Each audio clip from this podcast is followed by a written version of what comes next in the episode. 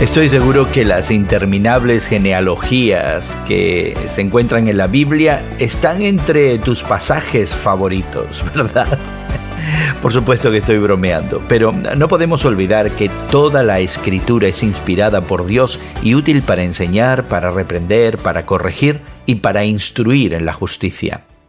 Hoy en la palabra Nehemías 7 nos obliga a preguntarnos ¿por qué se incluyen estas largas listas de nombres en la Biblia? Bueno, primero las genealogías cubren mucho terreno en poco tiempo. Por ejemplo, la genealogía de Jesús en Lucas 3 lleva a los lectores desde la creación del mundo hasta el nacimiento del Mesías.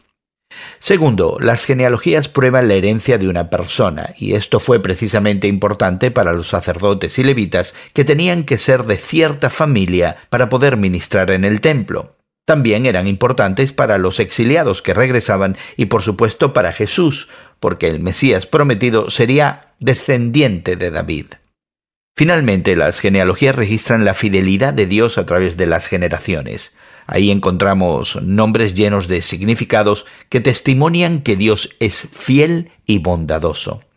Así que, mientras leemos las listas interminables de nombres en la Biblia, meditemos en la fidelidad de Dios hacia esos santos que nos han precedido y confiemos en que Él también cuidará de nosotros. Piensa hoy, ¿cómo ha sido Dios fiel en tu familia? ¿Por qué no compartes con tus hijos las historias de tu familia que justamente prueben la fidelidad de Dios? Hoy en la Palabra es una nueva forma de estudiar la Biblia cada día.